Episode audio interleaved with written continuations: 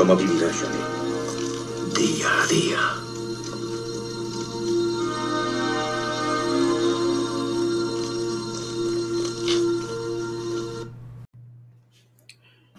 Miércoles, amigos, 6 de octubre de 2021. Bienvenidos a un nuevo episodio de Torcuato Día a Día, ese podcast cortito en el que, bueno, pues comento las noticias que me parecen más importantes y, francamente, cualquier otra cosa que a mí también eh, me parezca relevante eh, comentar. Bueno, pues hoy miércoles eh, le he tenido que sustituir por segunda o tercera vez, me parece que es la tercera vez ya, el protector de pantalla del iPhone 11. No sé qué me pasó con el anterior, pero primero le hice una muesca en un sitio, luego le hice otra muesca en otro, no se me ha caído. Era simplemente pues de llevarlo en el bolsillo, se habrá rozado con alguna llave o alguna cosa, pero qué gracioso que una muesca en un sitio y otra muesca en otro. Bueno, le quité el protector y lógicamente vi que la pantalla del iPhone estaba bien. Así que he tenido que instalarle un nuevo protector que me ha costado 15 euros y que amablemente las chicas de, de Movistar de la tienda de la Carolina pues me la han hecho sin ningún tipo de problema y se ha quedado genial, ¿no? Eso por ahí y bueno, pues comentar un par de noticias que me parecen interesantes, ¿no? Habéis visto que Cultura ha dicho eh, el presidente Sánchez, el felón, que eh, va a anunciar un bono cultural de 400 euros para los jóvenes que cumplan los 18 años. Es decir, entre 17 y 18 años el señor Sánchez va a regalar, como estamos también de dinero, 400 euros a la gente joven. Esto no es ni nada más ni nada menos que comprar votos. Esto es comprar votos. Lo podéis pintar como queráis pero no creo yo que estemos para regalar dinero y no creo yo que haya que, regalarle a una persona joven 400 euros eh, entre 17 y 18 años. Máxime cuando sabemos que esa gente últimamente está haciendo muy pocos esfuerzos, eh, no, no estudian con ahínco y no saben lo que es el esfuerzo, sino todo lo contrario. Este gobierno lo que ha hecho es permitir unas leyes que eh, los van cambiando de curso y los van subiendo de curso prácticamente con unos conocimientos mínimos. Pueden ir pasando de curso en curso y terminar eh, una ESO pues prácticamente sin haberse esforzado prácticamente nada. Pero en fin, eh, ellos lo llaman cultura, yo lo llamo compra de votos. Y amigos, he recibido ya por fin de las colonias que, y de los perfúmenes que os recomendé en el podcast de Torcuato, en el otro podcast que tengo, he recibido ya eh, el bote de la, de la Shura, de la Shura Rasasi. Y la verdad es que huele genial, huele genial. Me he echado una poca esta mañana en las manos y ahora que me he vuelto a lavar las manos todavía, y me la he lavado ya otras veces, pues todavía me huelen las manos a, ese perfume sensual, extremadamente exigente y que refleja pues unas notas y unas cualidades modernas y vibrantes y, en fin, huele genial. Muy bien, muy bien, muy bien. Eh, esa colonia de Sura eh, la tenéis en Amazon al precio de casi 60 euros, 59,90, que es lo que me ha costado a mí. Y por lo visto, pues, perdón, la que recomendaban en otra web, que estaba sobre unos 20, 20 y tantos euros, se acabó todo, ¿vale? Yo me atreví a probarla, he pagado un precio más caro, pero la verdad es que ha, merecido la pena porque la colonia no la conocía y huele genial. Así que me quedo con el nombre, va a ser uno de mis perfumes favoritos, de los que voy a utilizar últimamente. Y bueno, pues darle de aquí las gracias a personas como Fran, por ejemplo, que tras oír ese podcast eh, se han comprado eh, varias, varias colonias y varios perfumes que, que recomendé en ese podcast. Espero que os gusten, amigos, y que lo disfrutéis, ¿no? Ay, ¿qué más? Bueno, pues me pregunta mucha gente todavía sobre el tema de la vacuna que qué hago, que cómo me la pongo, que no me la pongo. Y quiero dejaros un audio de la Declaración Universal sobre Bioética y Derechos Humanos de la UNESCO para que se os vaya quedando claro lo que hay que hacer, ¿no? Y los derechos que tienes. Ahí va. La UNESCO abordó el tema de los derechos sobre las vacunas y creó la Declaración Universal sobre Bioética y Derechos Humanos con el consenso de 193 países nada más y nada menos. Los países participantes esperaban que en esta declaración, como la Declaración Universal de los Derechos Humanos antes de ella, se convirtiera en un conjunto de principios rectores. Sobre la cuestión del consentimiento, la declaración establece que, Cualquier intervención médica preventiva solo debe realizarse con el consentimiento previo, libre e informado de la persona interesada sobre la base de información adecuada. Es decir, sobre estos acuerdos internacionales, nadie puede obligarnos y someternos a vacunas de ningún tipo sin nuestro consentimiento.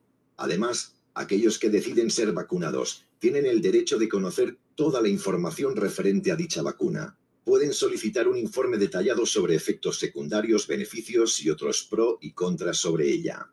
Además, en este acuerdo internacional firmado por 193 países señala una parte vital en todo esto, algo que pocos conocen y que nosotros queremos poner en dominio público. Esta Declaración Universal sobre Bioética y Derechos Humanos señala que el interés solo por la ciencia o la sociedad no prevalece. Esto quiere decir que ni Pedro Sánchez ni tampoco ningún gobierno mundial nos pueden obligar a vacunarnos en nombre de la seguridad mundial y menos cuando no disponemos de información respecto a la supuesta vacuna contra el COVID-19 y sobre el propio virus. Deben saber también que este pronunciamiento o declaración de derechos humanos también es una extensión del juramento médico atribuido a Hipócrates hace 2500 años, de que los médicos deben trabajar por el bien de sus pacientes y nunca hacer daño. Abreviado como el principio de no causar daño, este credo incorpora el principio de precaución en la medicina, colocando claramente los intereses de los pacientes individuales por encima de los intereses del colectivo o de rebaño. No olvidemos que la posición predeterminada para la vacunación debe ser recomendaciones, no compulsión u obligaciones. Las personas para ellos mismos y sus hijos deben tener el derecho de aceptar o rechazar estas intervenciones médicas preventivas basadas en información adecuada y sin coerción como la amenaza de pérdida de beneficios económicos o educativos, como nos han dado a entender que realizarán en España los socialistas y comunistas. Tenemos derechos fundamentales que nadie nos puede arrebatar. Somos soberanos en nuestras decisiones y no pondremos en riesgo nuestra vida por los caprichos u objetivos de cuatro mandatarios. Nosotros no estamos en contra de las vacunas, pero sí de que sean obligatorias. Quien se las quiera introducir en su cuerpo es libre de hacerlo, pero si otros deciden no arriesgarse, en su derecho está, y nada ni nadie podrá evitarlo, y menos coaccionar a alguien por no haber entrado en la nueva normalidad. Eh, os ha quedado claro, ¿no? Que sepáis también que ha salido un nuevo tratamiento para el COVID, consistente por lo visto en unas píldoras que van a costar sobre unos 600 euros y por lo visto este tratamiento debe de administrarse dentro de los cinco días posteriores al inicio de los síntomas. ¿eh? Eh, bueno, van saliendo cosillas, van, van saliendo las farmacéuticas, van sacando sus medicamentos con, contra el COVID. Esto parece que se llama molnupinavir ¿eh? y que reduce en un 50% las posibilidades de hospitalización y de muerte en pacientes. Pero en fin, no sé si oísteis por ahí también otro vídeo que circula de que el gobierno español y Sanidad, concretamente el Ministerio de Sanidad, eh, no ha logrado ni aislar el virus, ni eh, estudiarlo, ni tiene ninguna prueba fehaciente de que ese virus exista. ¿eh? Pero como veis, pues nada, la maquinaria sigue para adelante y siguen sacando tratamientos y tal. Y, nada, y que aquí todo el mundo está bien. O sea, en la Carolina hay, pues prácticamente yo no he vuelto a oír en meses y en meses que haya muerto una persona de COVID. Sí sé de muchas personas que han tenido infartos, han tenido trombos, han tenido problemas después de ponerse la segunda dosis. Pero nada, ahí están, hablando ya de la tercera dosis, los que decíais que con dos dosis ya estaba bien, pues ya sabéis que tenéis otra tercera que acaba de ser apoyada. Y bueno, pues que sepáis que sois libres de inyectaros lo que queráis en vuestro cuerpo, pero que nadie os obligue al tema, ¿no? Y bueno, pues ya lo vamos a dejar por aquí hoy. Mañana, que es día 7 eh, de octubre, eh, hablando ahora con un amigo, me ha dado una idea y es que eh, ese día, el día 7 de octubre, mm, se, conmemora el 450 aniversario de la batalla de Lepanto, ¿no? Hay una fundación que se llama Disenso que conmemora el 450 aniversario de la victoria española en Lepanto, una de las batallas eh, navales más grandes que se ha librado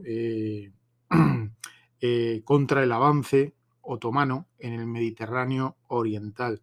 Esta batalla frenó totalmente el avance del imperio otomano y del Islam y prácticamente los españoles no saben nada de eh, la gente que participó en esa batalla y de los países que, que combatieron el avance del Islam. Pero bueno, eso será mañana, día 7 de octubre ya me voy a hacer mi guion y voy a dar un par de datos curiosos que mañana, pues si oís mi podcast, pues creo que va a estar bastante interesante, ¿no? Si queréis ampliar un poco la información sobre esa importante batalla.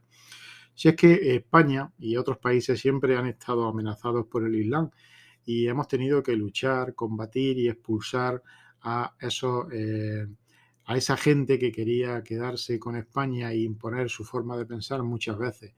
Y, toda la política que está haciendo ahora el gobierno es todo lo contrario, ¿no? Es para integrarlo, eh, es para llenar España de gente que piensa de diferente forma, que tiene una religión diferente, totalmente eh, en oposición a la católica, ¿no? Y, así, así nos va, así nos va, ¿vale? en fin, eh, mañana nos escuchamos aquí. Venga. Un abrazo muy fuerte. Adiós. Esta misión ha terminado, Rambo.